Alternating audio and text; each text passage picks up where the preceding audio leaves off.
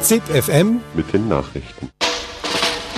Und nun ohne Umschweife zur Sache. Ich sage Ihnen, Aufschwung, Aufschwung, das wäre es jetzt. Der Aufschwung ist da. Wir helfen den Armen, wenn wir die Reichen ausmerken. Ave Maria, gratia plena ZIP FM, Ein Projekt der Freien Radios.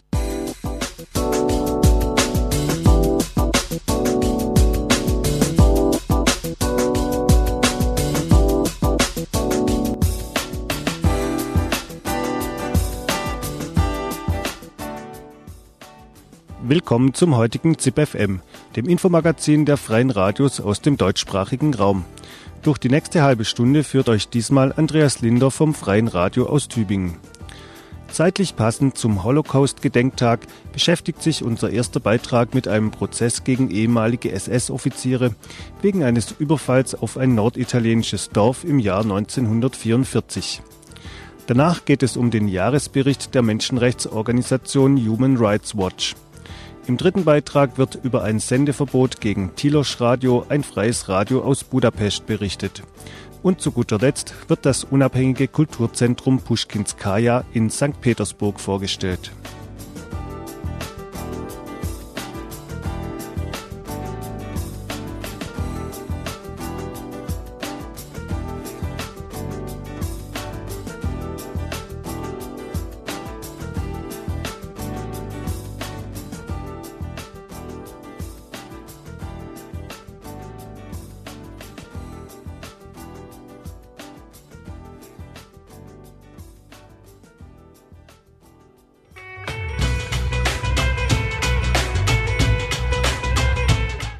»560 Menschen wurden ermordet, als die 16. Panzergrenadierdivision Reichsführer SS im August 1944 das kleine norditalienische Dorf St. Anna überfiel. Jetzt, fast 60 Jahre später, hat das Militärgericht in La Spezia den Prozesstermin gegen drei an dem Massaker beteiligte ehemalige SS-Offiziere festgesetzt. Maike Diemar von Radio Z Nürnberg befragte dazu einen Experten einer Hamburger Antifa-Organisation. Angeklagt wegen des Massakers in St. Anna sind drei ehemalige SS-Offiziere, Gerhard Sommer, Ludwig Sonntag und Alfred Schönenberg. Alle drei gehörten damals zur 16. Panzergrenadierdivision Reichsführer SS. Doch weshalb die Anklage jetzt, fast 60 Jahre später? Das Antifa-Café in Hamburg beschäftigt sich seit Jahren mit deutschen Kriegsverbrechen in Italien und in Griechenland. Kai vom Antifa-Café. Ja, es gibt ja diese Geschichte mit dem sogenannten Schrank der Schande, dass also die ganzen Akten nach dem Kriege irgendwann in der Versenkung verschwunden sind, die sich mit diesen Kriegsverbrechen der Wehrmacht und der SS in Italien befasst haben. Da gibt es unterschiedliche Gründe, warum die da verschwunden sind. Und die sind jetzt wieder aufgetaucht und äh, damit neu dem Militärgericht übergeben worden. Und das, äh, seitdem laufen halt die Ermittlungen gegen einzelne Kriegsverbrecher, die daran, die noch ermittelt werden konnten. Jener Schrank stand mit Ziegeln zugeklebt und die Türen der Wand zugekehrt, bis 1994 unbeachtet in der Militärgeneralstaatsanwaltschaft in Rom. Sein brisanter Inhalt, knapp 700 Aktenbündel, die teils äußerst detaillierte Informationen über Mordtaten der SS und der Wehrmacht in den Jahren 1943 bis 1945 enthielten. Mit dem Auftauchen des Schrankes begann eine regelrechte Prozesswelle gegen mutmaßliche Kriegsverbrecher. Doch ein Schrank mit hochbrisanten Akten, zugeklebt und verstaubt irgendwo? Eine mehr als dubiose Geschichte. Seit Ende letzten Jahres versucht ein parlamentarischer Untersuchungsausschuss in Rom Licht ins Dunkle zu bringen. Möglich für die Vertuschung sind mehrere Motive. Italien wollte im Kalten Krieg das Verhältnis zu Deutschland nicht trüben. Spekuliert wird aber auch über ureigene Gründe Italiens. Schließlich versuchte Italien selbst, seine eigenen Kriegsverbrechen unter den Teppich zu kehren. Kriegsverbrechen, die seine Soldaten während der Besetzung in Jugoslawien begangen hatte. Als es mit Mussolini an der Spitze noch Verbündeter Hitlers war, bevor es die Seiten wechselte. Wie viel bei einer Untersuchungskommission unter der jetzigen Regierung mit Beteiligung von Alt- und Neofaschisten herauskommen wird, bleibt abzuwarten. Doch zurück zu den Ermittlungen wegen des Massakers in St. Anna. Konkret vorgeworfen wird den drei Angeklagten Mord. Und Mord verjährt nicht. Das waren ja äh, insgesamt sechs Angeklagte. Und da ist jetzt am äh, 2. Dezember und am 12. Januar diese Vorverhandlung zu gewesen. Und da ist dann beschlossen worden, gegen drei von denen äh, die Hauptverhandlung zu eröffnen. Prozessbeginn ist der 20. April. Doch damit, dass die Angeklagten selbst vor Gericht erscheinen, rechnet niemand zurecht. Die Strategie der Verteidigung ist die altbekannte. Die Angeklagten seien an diesem Tag nicht dabei gewesen. In einem anderen Fall hat die Militärstaatsanwaltschaft von La Spezia jedoch schon gezeigt, dass die Verteidigung damit auf Granit beißen könnte. Ein ehemaliger Soldat, gegen den wegen der Ermordung von zehn ZivilistInnen ermittelt wird, hatte Ähnliches behauptet. Er sei damals gar nicht in Italien gewesen. Die Reaktion der Staatsanwaltschaft, er solle dafür doch bitte Zeugen benennen. Möglich so ein Verfahren natürlich auch in diesem Fall. Auch in Deutschland wird seit Ende 2002 gegen die drei Männer ermittelt. Eine Anklage kam bis jetzt aber noch nicht zustande. In La Spezia will man nicht länger warten und hat nun Anklage erhoben. Seit dem Auftauchen des besagten Prozesses des Schrankes der Schande mit haufenweise Dokumenten über Kriegsverbrechen nur ein Prozess unter vielen. Weitere Anklagen sind auch für die kommenden Wochen angekündigt. Ein wichtiges Detail ist die Einschätzung der Tat. Die deutschen Behörden sprechen von einer Repressalie der Besatzungstruppe. In La Spezia geht man von einer geplanten verbrecherischen Tat aus und betont dies explizit. Das hat einen besonderen Grund.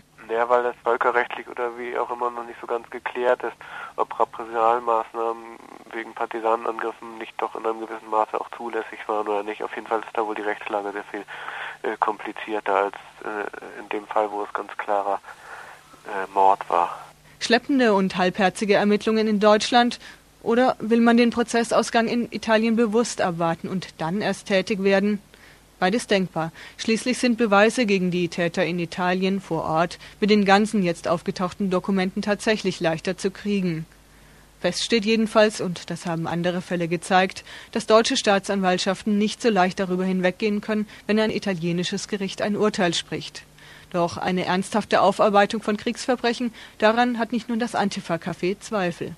Ich würde sagen, die generelle Linie ist, die möglichst viel Zeit zu gewinnen, immer bevor überhaupt die deutsche Staatsanwaltschaft tätig wird. Mein persönlicher Eindruck ist der, dass eben halt äh, dem Unausweichlichen, also jetzt sich jetzt dieser, äh, diesen Verbrechen zu stellen, auch entgegengetreten wird, also dass das äh, auch getan wird aber mit möglichst wenig Folgen dann. Sozusagen ist die neue Bundesrepublik, sage ich jetzt mal, die rot-grüne meinetwegen, braucht ja irgendwie auch ein bisschen diesen Impetus, dass sie sich dieser Vergangenheit stellt, im Gegensatz zu den vorherigen Regierungen. Doch ernsthaft tut sie das nach Ansicht von Kai vom Antifa-Café Hamburg nicht. Beispiele für schleppende und vorschnell ermittelte Ermittlungen gibt es zuhauf. Zivilkläger im Prozess gegen die Täter von St. Anna ist unter anderem Ennio Mancini, der das Massaker überlebt hat und den wir gerade ja schon ausführlich hörten. Neben ihm und anderen Überlebenden und Angehörigen der Opfer klagen aber auch noch eine ganze Reihe anderer. Also Zivilkläger sind äh, nicht nur Angehörige, sondern ist auch die Gemeinde von Stazzema, die Provinz Lucca und die Region Toskana. Und jetzt seit dieser Vorverhandlung hat sich eben auch endgültig der italienische Staat dazu entschieden, Zivilkläger zu werden in diesem Fall. Das wurde ja schon länger gefordert von den Betroffenen. Und jetzt haben sie sich halt dazu bereit auch den Zivilpart zu übernehmen.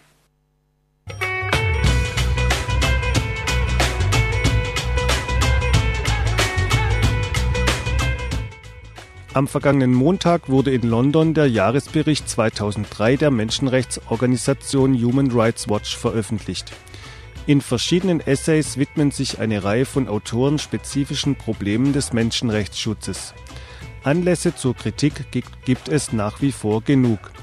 Der Krieg im Irak, wo unter anderem Streubomben eingesetzt wurden, der, wie Human Rights Watch meint, verlorene Friede in Afghanistan, die afrikanischen Kriege, die oft primär der Bereicherung einiger Potentaten dienen, und vieles mehr wird im Bericht behandelt.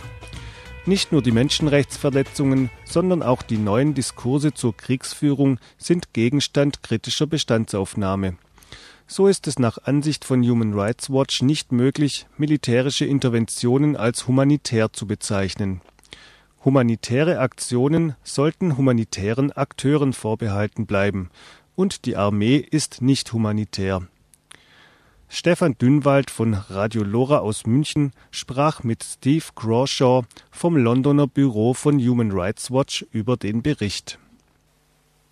Diese Bericht, die wir in diesem Jahr gemacht haben, ist ein bisschen anders als in vorigen Jahren. In anderen Jahren, das war einfach, wir haben gesagt, gut, in diesem Land ist das schlimm und in diesem anderen Land ist das schlimm und das war eine fast aufgelistet, könnte man sagen, ein Bericht über jedes Land. Wir haben jetzt eher Themen genommen und natürlich, es gibt ganz schlimme äh, Menschenrechtsverletzungen in der ganzen Welt, zum Beispiel im Krieg in, im Kongo und anderswo, aber hier wollten wir nehmen die Themen, die wichtig sind und hier ist äh, die Gesetze und wie die gebrochen werden und wie Kriege auch äh, geführt werden, wo die Probleme dort sind. Zum Beispiel wie äh, das Reichtum eines Landes, das Gold, die Diamanten und so weiter, wie das dann auch äh, den Krieg äh, verschlimmern kann, sexuelle Gewalt in einem Krieg und wie das von äh, den Kriegsleuten äh, gemacht wird. Und dann sonst auch noch haben wir immer noch ein bisschen über bestimmte Länder geschrieben, zum Beispiel die, äh, die dauernde Krise, könnte man sagen, in Afghanistan und natürlich alle die ganzen Probleme, die mit Irak und mit dem Irakkrieg zusammenhängen. Insgesamt ist das ähm, ein verhältnismäßig schlechtes Zeugnis geworden für nicht nur die Allianz der Guten oder so, die ähm, für den Irakkrieg verantwortlich sind, sondern auch für die westliche Welt ähm, eben nicht stärker gegen den Einsatz von Streubomben in Kriegen zu protestieren oder sich gegen die gegen Diamantenhandel und und ähnliches zu wehren oder, oder dafür einzusetzen, damit hier Kriege im Kongo oder im, im Großseengebiet halt nicht perpetuiert werden und, und weitergeführt werden, allein aus Gründen der Bereicherung.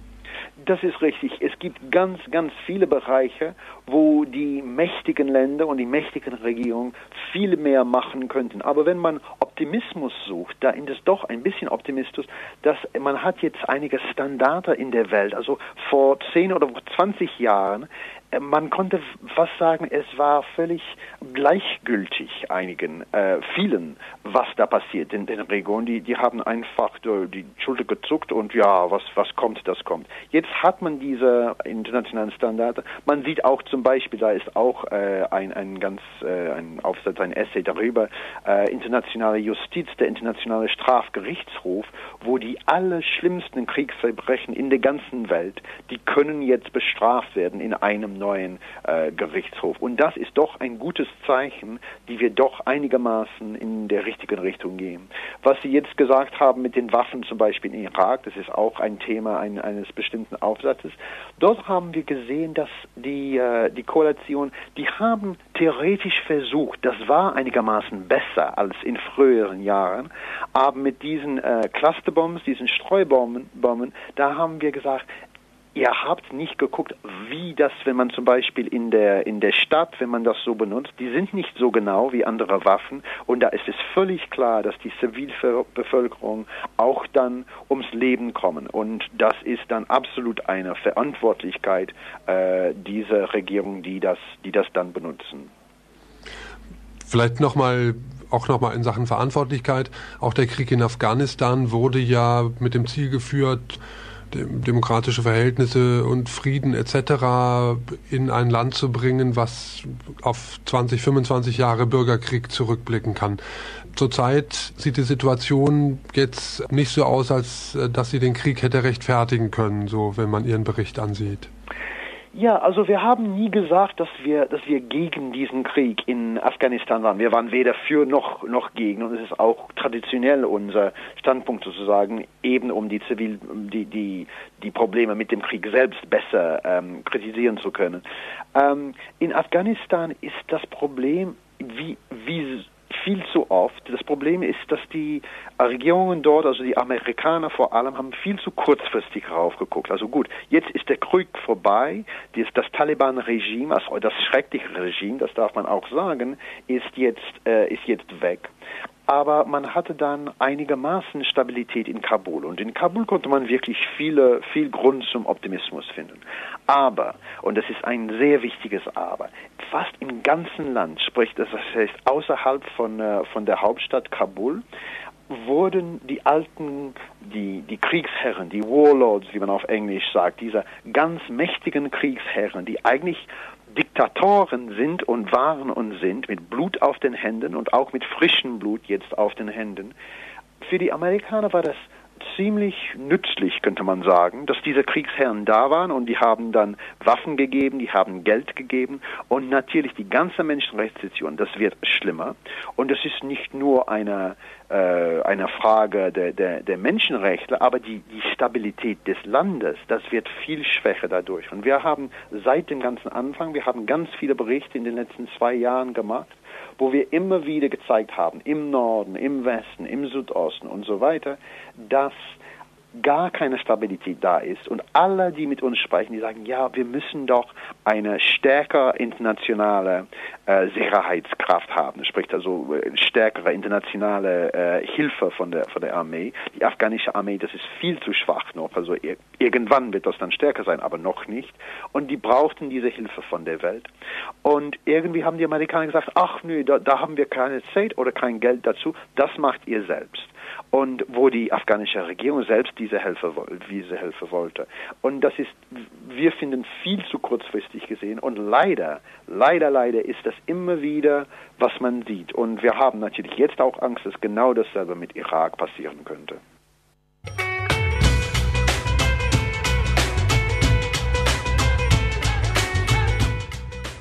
Anfang Dezember ging ein Thema durch alle ungarischen Medien. Alljährlich stellt die jüdische Gemeinde anlässlich der Chanukka-Feiern große Kerzen an verschiedenen zentralen Orten in Budapest auf. Im vergangenen Dezember wurde diese Tradition gestört. Vertreter der neu gegründeten nationalistischen Rechtspartei Jobbik Magyarország, was so viel heißt wie der bessere Ungarische, stellten an zahlreichen Orten im ganzen Land überdimensionale Holzkreuze auf. Gemeinden, die das untersagten, wurden von dieser Rechtspartei auf schwarzen Listen veröffentlicht. Diese Provokation wurde in den meisten ungarischen Medien diskutiert, bei Tilos Radio machten sich einige Moderatoren über die Kreuze immer wieder lustig. Am 12. Dezember griff die Zeitung Magyar Nemcet das Thema auf und startete eine Hetzkampagne gegen Tilos Radio. Eigentümer dieser Zeitung ist die rechtsnationale Partei Fidesz, die bis zu den Parlamentswahlen letzten Jahres unter ihrem Vorsitzenden Viktor Orban eine Koalition mit den Rechtsextremen eingegangen waren. Am Weihnachtsabend gab dann ein betrunkener Moderator von Tilosch von sich, er würde alle Christen ausrotten. Trotz der sofortigen Distanzierung der Sendeverantwortlichen von diesen Aussagen und der folgenden Entlassung des Moderators sprach die nationalistische Presse nun vom antichristlichen Dschihad. Aussagen wie nicht Antisemit sein ist heutzutage eine intellektuelle Herausforderung und ähnliches war zu lesen. Am 11. Januar mobilisierte die Fidesz zu einer Kundgebung vor dem Tilosch-Sendegebäude, bei der die sofortige Einstellung des Senders gefordert wurde. Die Polemik wurde weiter aufgeheizt. Am 22. Januar wurde nun von Medienkontrollkuratorium ORTT die Verhängung von 30 Tagen Sendeverbot ausgesprochen und Tilosch Radio wurde untersagt, während sechs Monaten an Ausschreibungen für Programmunterstützung teilzunehmen. Erstmals wurde ein ungarisches Radio von diesem Kontrollgremium so massiv verurteilt. Helmut Peisel von Europa von unten sprach mit Eva Primusch aus dem Kuratorium von Tilosch Radio. Wir vermuten, dass dadurch, dass sie so eine harte Strafe jetzt verhängen, in der Zukunft dann viel härter auch gegenüber anderen Medien vorgehen können. Aber es gab bisher nie so eine Verurteilung. Nie. Und das Ungerechtliche dabei ist, dass es zum Beispiel bei dem öffentlich-rechtlichen äh, Radio, davon haben wir drei in Ungarn. Und der ähm, radikalste ist, äh, wenn ein öffentlich-rechtlicher überhaupt sowas sein darf, oder auf der rechten Seite stehen, das heißt äh, Koschut Radio. Koschut war ein Politiker bei uns und äh, um die 1848. Und dort hat äh, Orban Viktor zum Beispiel, während er in Ungarn regiert hat, jeden, äh, jede Woche einmal so ein äh, Vormittagsinterview gegeben, halbe Stunde oder Stunde. Und da sind regelmäßig Sendungen Sonntagmorgen, wo sehr massiv gegen Juden vorgegangen äh, ist und nie hat was dagegen die Behörde gesagt oder die sind nie äh, bestraft worden wegen solcher solche Aussagen. Welche Rolle spielt die neue Tageszeitung Madja Nemset in der Kampagne gegen Tilosch? Seit äh, 12. Dezember Äh, es gibt ein, ein Tageszeitschrift bei uns, das heißt Magyar Nemzet, Ungarische Nation. Und wir sind da jeden Tag erwähnt als, als negative Beispiel, welche Leute bei uns arbeiten, dass sie dann von staatlicher Unterstützung dann Filme gemacht haben und, und das ist eine richtige Kampagne und wir haben so wenig Mittel dagegen. Und außerdem ähm, stimmt irgendwie die Balancierung nicht, weil wir sind eine kleine Radio, nicht mal ganze Budapest kann uns hören, aber diese Medien, die Tageszeitschrift und äh, fast tagtäglich waren wir Nachrichten erwähnt, das erreicht praktisch alle 10 Millionen Bürger in Ungarn. Und äh, wahrscheinlich hat man äh, am Heiligen Abend haben ein paar hundert Leute diese Sendung gehört, aber das ist täglich und überall zitiert worden. Und heutzutage weiß jeder Bescheid, was Tilos Radio ist und wir kriegen auch sehr viele äh, Telefone von Leuten, die nie unsere Sendung gehört haben und die hoffen, dass sie uns irgendwie helfen können. Wie reagiert nun Tilos Radio? Erstmal protestieren wir natürlich. Wir geben fast jeden Tag äh, Pressemitteilungen aus, die zum Glück auch ziemlich korrekt zitiert äh, werden. Und äh, es gab zwei so spontane Aktionen mit Unterschriftsammeln an verschiedene Stellen und äh, wir wollen dann so viele Unterschriften sammeln wie es möglich und, äh, und das dann für die Behörde äh, einreichen. Unsere Klage oder Gegenklage muss jetzt äh, nicht bei ORTT eingereicht werden, werden, sondern beim Gericht, weil die ORTT hat keine Institution, die über seine Entscheidung äh, drüber steht. Was können wir aus dem Ausland nun für Tilos Radio tun? Wahrscheinlich wären dann so, so viele Artikel wie nur möglich, die dann Sympathie mit uns zeigen und dann auch vielleicht an diese Behörde zu schreiben. Informationen gibt es in englischer Sprache unter www.tilos.hu. Nochmal www.tilos mit T-I-L-O-S.hu oder auf der Internetseite des ungarischen Community Radio Verbandes unter http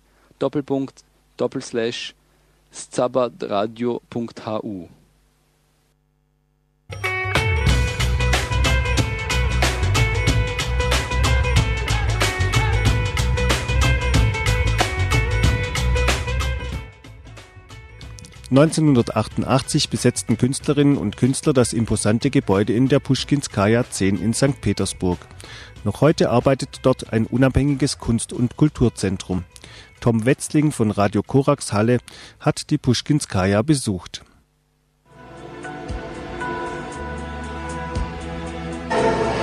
Das Kulturzentrum Puschkinskaja 10 ist gut versteckt und im Grunde auch gar nicht in der Puschkinskaja. Aber so ist das in St. Petersburg. Die Hinterhöfe sind riesig und kreuz und quer miteinander verbunden. Zum Kulturzentrum geht man hinten herum durch den Keller, vorbei an der Fischfabrik, einem Konzertraum mit Kneipe und einem Plattenladen. Vorbei an riesigen Wegweisern für Galerien, Verlage und Studios, allesamt schon fast 15 Jahre hier. 1989 fängt hier alles an. Künstler besetzen ein leeres Haus und laden ein zu spontanen Ereignissen, freien Konzerten, Lesungen und Ausstellungen. Das waren gute Jahre für die freie Kunst in St. Petersburg. Der junge Russe Anton Solwertschek erinnert sich. Er kommt aus St. Petersburg, studiert jetzt an der Kunsthochschule in Braunschweig und war damals erst 16. Vor zehn Jahren äh, sah es anders aus. Das war voll ähm, besetzte Wohnungen, Künstler, Musiker. Es war schon wilder als jetzt. Es ist ein bisschen ordentlicher, ordentlicher geworden, aber die Ideen, die hier fließen, die haben sich nicht äh, stark verändert. In den 90er Jahren etabliert sich das Kulturzentrum. So sehr, dass es sich heute von alleine trägt. Nur das Umfeld hat sich verändert. Die besetzten, unsanierten Wohnungen verwandelten sich in einen renovierten Wohnblock mit ganz normalen Mietern. Rein äußerlich hat sich also viel getan in 15 Jahren. Doch die Bedeutung der Puschkinskaja ist geblieben, als ein Knotenpunkt im Netz der freien Künste. Dieser Kulturzentrum ist ziemlich offen für, für neue Ideen, für neue Kunst, für ähm, was nach vorne äh, geht, was, was Zukunft hat. Das Zentrum profitiert von einer bemerkenswerten Entwicklung im Land seit Putin. Obwohl Macht, Militär und Wirtschaft immer zentralistischer von Moskau aus verwaltet wird, organisiert sich das kulturelle Leben immer dezentraler. Auch die Stadt mischt sich kaum noch ein, hat aber, und das ist neu, einen kleinen Haushaltsposten freigemacht, um die alternative Kulturszene finanziell zu unterstützen, ohne inhaltliche Vorgaben. Ein sehr angenehmer Status für den Vizepräsidenten der Pushkinskaya, Jewgeni Orlov.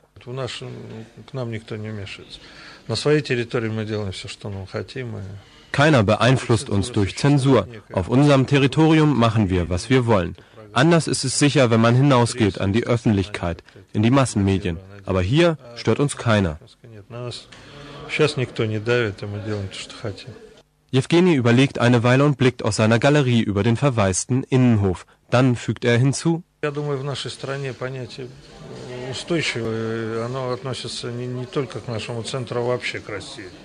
Es gab hier einen langen Kampf. In der Sowjetunion haben wir gekämpft. Und jetzt sind wir nicht mehr bereit, von dem Erkämpften irgendetwas aufzugeben. Мне кажется, пока это невозможно. Oben über den Galerien, den Konzerträumen und Verlagen versteckt sich ein kleines Café. Ein Ruheort mit Außenterrasse. Innen Sofas zum Aufwärmen und Bier trinken, Soljanka oder Borscht löffeln. Tee kommt in großen Kannen mit Kuchen, alles für nur ein paar Rubel. Hier trifft sich das philosophische Café oder der Küber-feministische Club. Über den Tresen steht die Warnung, wir behalten uns das Recht vor, Besuchern die Gastfreundschaft zu versagen, wenn ihr Aussehen und Verhalten nicht der Umgebung entspricht. Dimitri Bibikow schenkt hier aus. Von oben blickt er aufs Kulturzentrum und erklärt, was alle unter einem Dach vereint. Auch so ein Schlagwort nämlich an der Pinnwand des Cafés. Progressive Demokraten.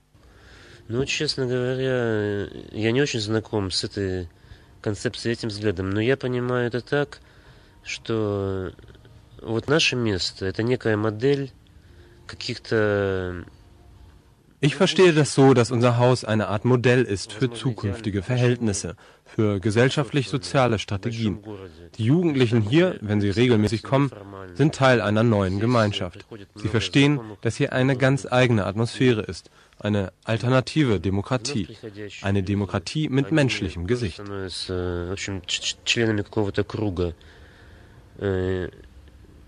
И атмосферы, попадают под влияние атмосферы, И мне, мне кажется, это и есть... Ну что такое прогрессивная демократия? ну, наверное, это действительно демократия с человеческим лицом. Die Pushkinskaya 10 ist mittlerweile Teil eines großen Netzwerks, den transeuropäischen Hallen. Die Stadtregierung darf dankbar sein, denn die Pushkinskaya hat St. Petersburg europäisch verankert und verknüpft, von Amsterdam bis Zürich. Auch die Moritzbastei in Leipzig ist mit dabei. Die nächste Künstlergeneration, zum Beispiel Anton Solwertschek, baut auf diese Kontakte. Das hat bestimmt große Zukunft. Ich meine, es insgesamt ist Vernetzung von, von getrennten Teilen der Welt, äh, von äh, Menschen ist äh, wichtig für die Zukunft. Daran, also dort liegt die Zukunft äh, von Menschheit insgesamt, der Vernetzung, nicht Teilung, sondern Vernetzung.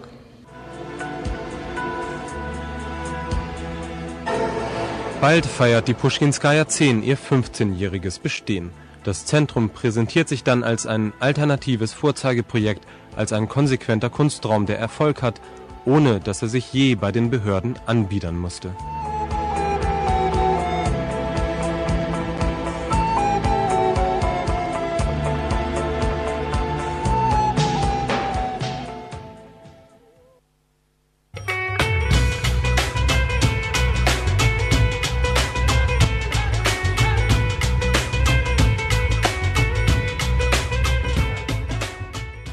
Das war's mal wieder vom ZIP FM Magazin.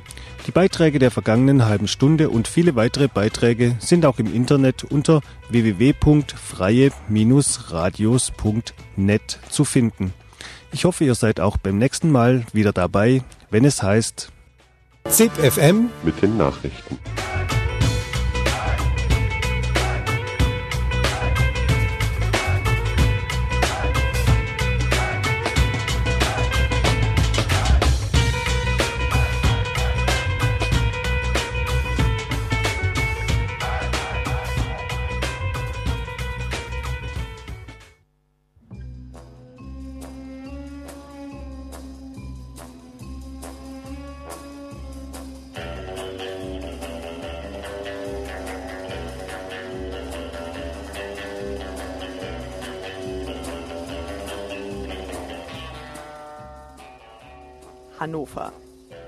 Dienstag, 20. Januar 2004, 20 Uhr, Listermeile 4 im Pavillon. Der gläserne Bürger. Die Folgen der Sicherheitspakete nach dem 11. September 2001 für die Bevölkerung.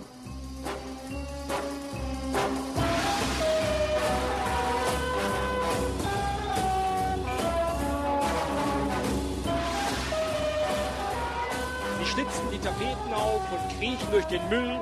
Sie krempeln deine Möbel um. Sie schnüffeln in den Briefen rum. Sie tauchen durchs Aquarium. Du wunderst dich nur still. Jopaidi und Jopaida, Hausdurchsuchung, Razzia. Jopaidi und Jopaida, sie sind wieder da. Und wenn sie nichts gefunden haben, dann sind sie sehr frustriert. Dann wird das Mehl zu Dynamit, der Kaffeesatz, der wird zu Shit, das nehmen sie dann alles mit und du wirst inhaftiert. Jopaidi und Jopaida, Hausdurchsuchung, Razzia. Jopaidi und Jopaida, sie sind wieder da. Ja, erstmal danke Bodo. Bodo Dringberg hat uns heute Abend zur Eröffnung ein paar kleine literarische Shortcuts geboten, die wir so nach und nach in den Vortrag von Herrn Dr. Rolf Gössner und Frau Marei Pelzer eingefügt haben. Wir wünschen euch viel Spaß und große Ohren, damit ihr auch mal lauscht.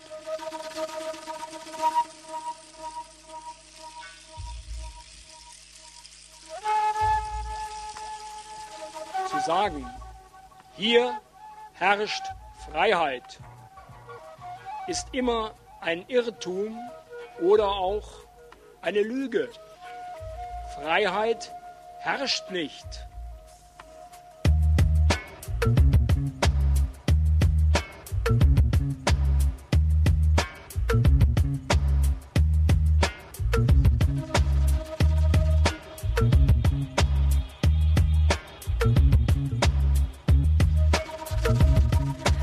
Anfang hört ihr jetzt ähm, Rolf Gössner, das ist ein Rechtsanwalt und Publizist und er spricht so allgemein über die ähm, Folgen dieser Sicherheitspakete.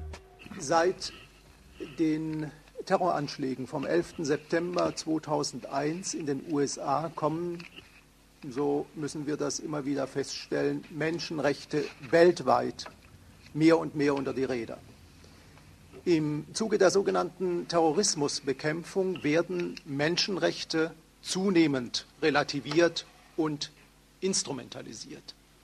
Wird das Selbstverständnis der Vereinten Nationen in Frage gestellt, wird ein aggressiver Antiterrorkrieg gegen das Völkerrecht geführt, ein Krieg ohne Ende, der im Namen der Sicherheit letztlich globale Unsicherheit produziert. Und wir erleben auch in der Innenpolitik teils aberwitzige staatliche Antiterrorreaktionen, die die Menschen- und Bürgerrechte vieler demokratischer Staaten erodieren lassen, zu einem dramatischen Verlust an Freiheit und Privatheit führen und damit zu einem Verlust an Sicherheit. Eine selbstzerstörerische Tendenz, wie sie in letzter Zeit von nahezu allen Menschenrechtsorganisationen diagnostiziert worden ist. Damit äh, allerdings keine Missverständnisse entstehen. Selbstverständlich sind Regierungen und Sicherheitsbehörden verpflichtet, die Mittäter und Hintermänner der Terroranschläge zu ermitteln und mit geeigneten, aber auch mit angemessenen Mitteln für die Sicherheit der Bürgerinnen und Bürger zu sorgen. Doch die Bundesregierung hat weit mehr getan. Sie hat in altbekannter Manier überreagiert, erinnert sei insoweit an die Terrorismushysterie im deutschen Herbst der 70er Jahre und sie hat verfassungsrechtlich verbriefte Grundrechte und rechtsstaatliche Grundsätze unterhöhlt. Gerade in einer solch prekären Situation der Unsicherheit und Angst, wie wir sie damals 2001 nach den Anschlägen erlebten, wäre es eigentlich Pflicht einer souveränen Regierung gewesen, Realitätssinn und Augenmaß zu bewahren, statt dem hilflosen Schrei nach dem starken Staat mit symbolischer Politik zu folgen statt lang gehegte Pläne aus den Schubladen der Macht zu kramen und mit Antiterroretiketten zu bekleben. Es war ausgerechnet eine rot-grüne Bundesregierung, die die umfangreichsten sogenannten Sicherheitsgesetze zu verantworten hat, die in der bundesdeutschen Rechtsgeschichte jemals auf einen Streich verabschiedet worden sind. Ohne auch nur die Frage zu stellen, ob nicht die bereits geltenden Gesetze zur Bewältigung der Gefahren ausgereicht hätten. Schließlich gibt es schon längst ein ausdifferenziertes System von Antiterrorregelungen mit zahlreichen Sondereingriffsbefugnissen für Polizei, Justiz und Geheimdienste. Längst gibt es Raster- und Schleppnetzfahndungen, verdachtsunabhängige Schleierfahndungen, eine Fülle von Abhör- und Kontrollmöglichkeiten bis hin zum großen Lauschangriff.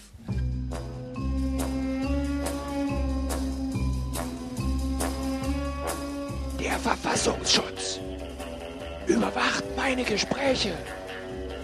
Mit eigenen Ohren hört er, ich misstraue einem Staat, der mich bespitzelt. Das kommt ihm verdächtig vor.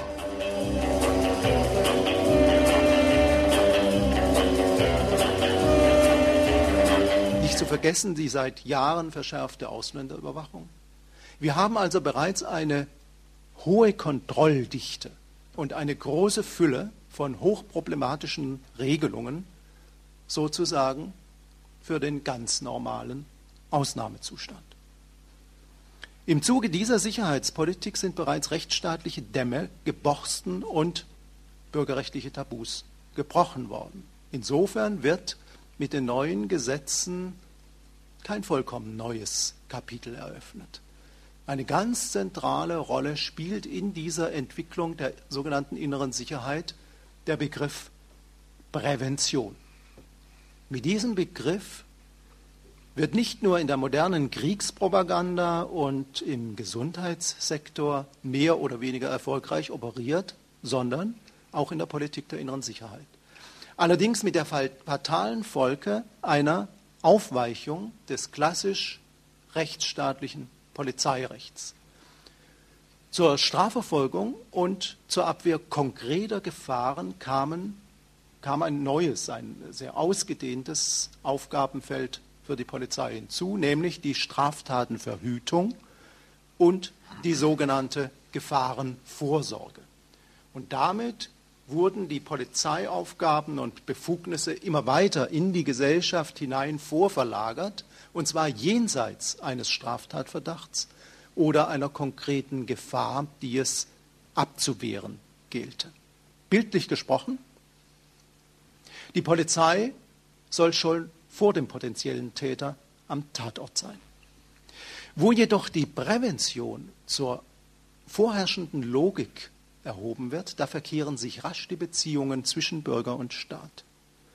Die verfassungsrechtlich verankerte Unschuldsvermutung verliert unter der Hand ihre machtbegrenzende Bedeutung. Der Mensch mutiert zum potenziellen Sicherheitsrisiko, der seine Unschuld nachzuweisen hat. In diesem zur Maßlosigkeit neigenden Präventionskonzept werden immer mehr unverdächtige Menschen polizeipflichtig gemacht und in Ermittlungsmaßnahmen involviert.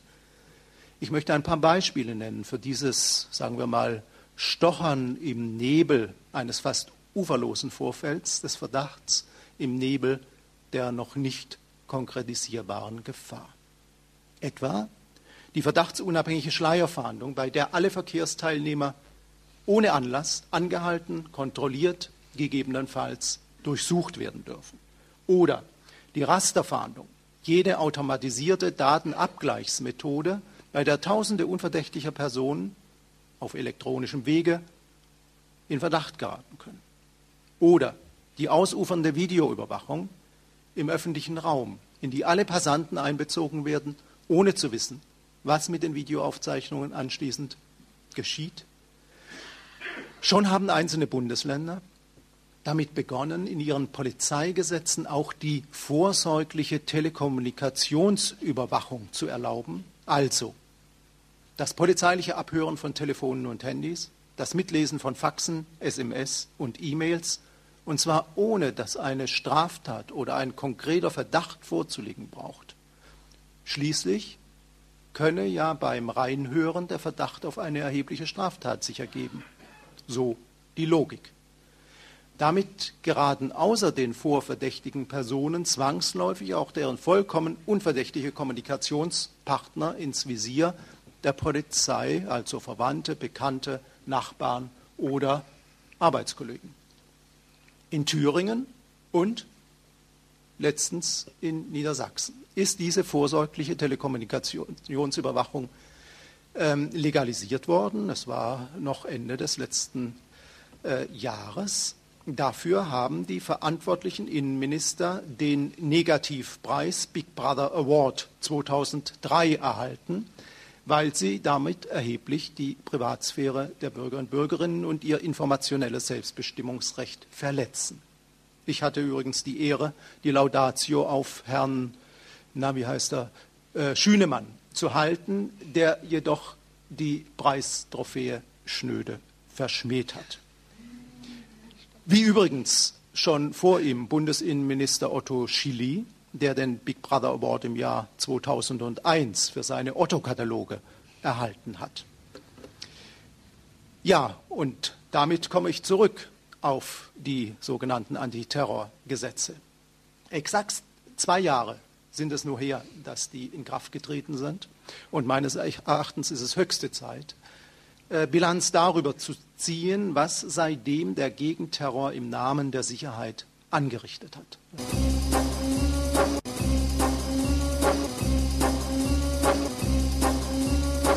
Lassen Sie mich vier Regelungsbereiche behandeln.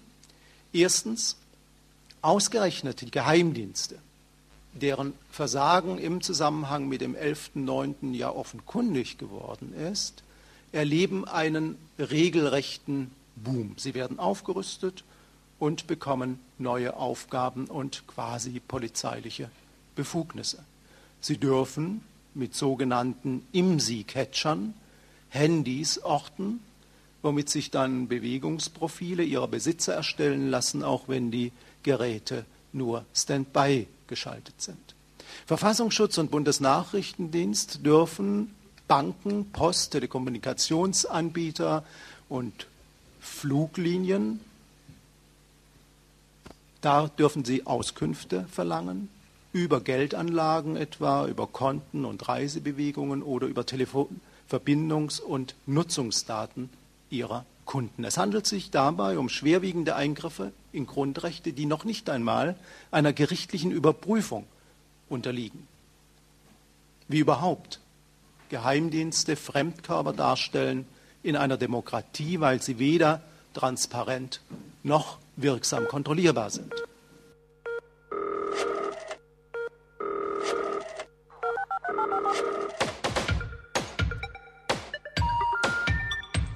Dieser Anschluss ist vorübergehend nicht erreichbar. Hier ist nochmal das Fernamt. Ich möchte Sie darauf aufmerksam machen, dass sie möglichst langsam und möglichst dialektfrei sprechen müssen. Der Telefonverkehr für solche Gespräche, wie Sie eins angemeldet haben, ist zwar freigegeben, aber nur unter der Bedingung, dass der dortige Überwachungsbeamte den Gesprächen folgen kann. Wir haben nun die Erfahrung gemacht, dass regelmäßig getrennt wird, wenn die Teilnehmer Dialekte oder fremde Sprachen sprechen. Wir weisen Sie in Ihrem Interesse darauf hin.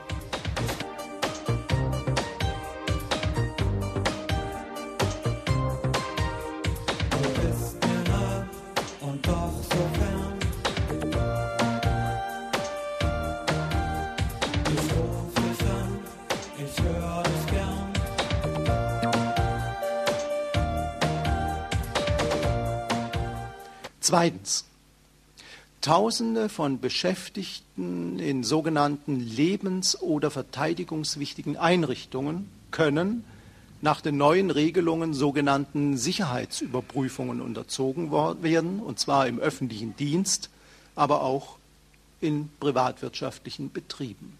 Betroffen von diesen ausgeweiteten personellen Sabotageschutz, so heißt das, sind Einrichtungen und sicherheitsempfindliche Stellen, so heißt es dann im Gesetz wörtlich, die für das Funktionieren des Gemeinwesens unverzichtbar sind und deren Beeinträchtigung erhebliche Unruhe in großen Teilen der Bevölkerung entstehen lassen würde. Gemeint sind Einrichtungen, die der Versorgung der Bevölkerung dienen, wie Energieunternehmen, Krankenhäuser, pharmazeutische Firmen, Chemieanlagen, Bahn, Post, Banken, Telekommunikationsunternehmen, aber auch Rundfunk- und Fernsehanstalten können davon betroffen sein.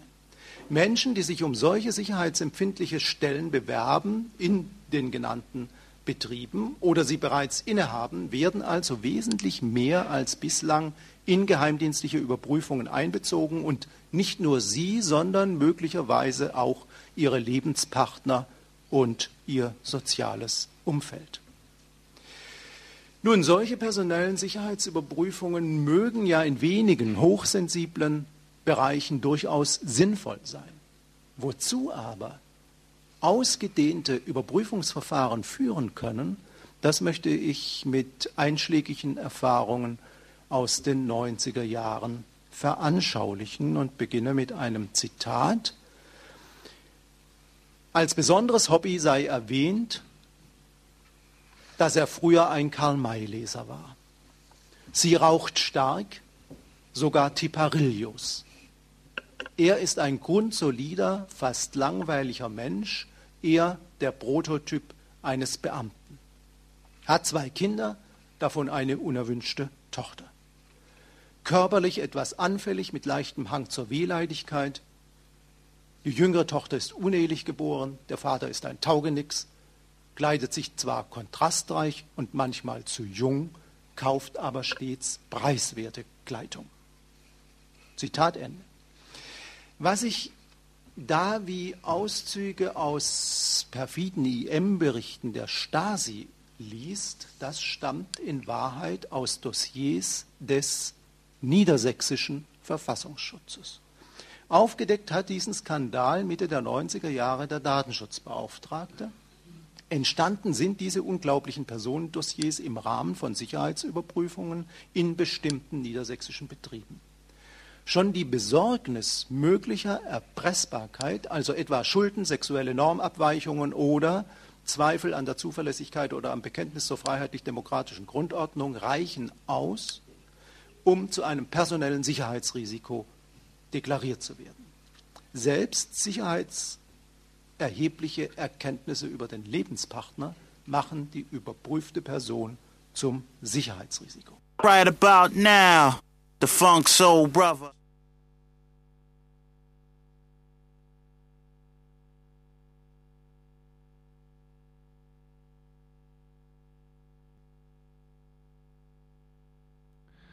Ja, hallo, liebe Hörerinnen und Hörer. Wir haben hier ein kleines technisches Problem. Das werden wir gleich lösen und wir werden gleich wieder auf Sendung gehen. Und zwischenzeit spielen wir etwas Musik.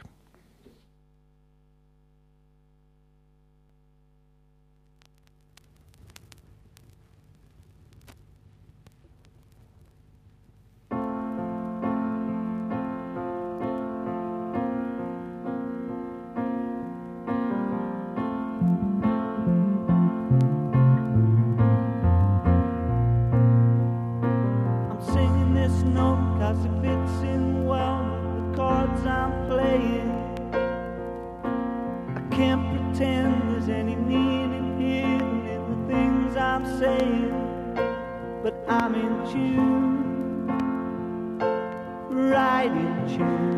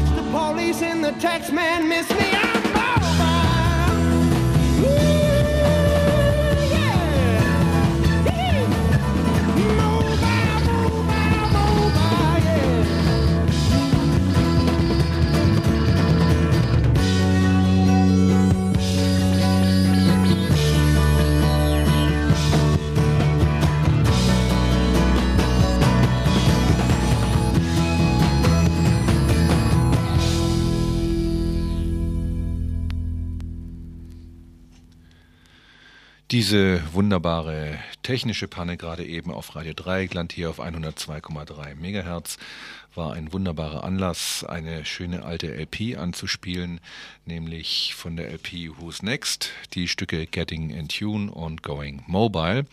Und wir werden auch nachher in der nächstfolgenden Sendung noch was davon spielen. Äh, die Kenner dieser Schallplatte wissen, um was es dann geht. Ja, es geht um Behind Blue Eyes und das werden wir nachher auch noch spielen in der nächsten Stunde, nämlich im Arbeitsfeldradio. Ja, äh,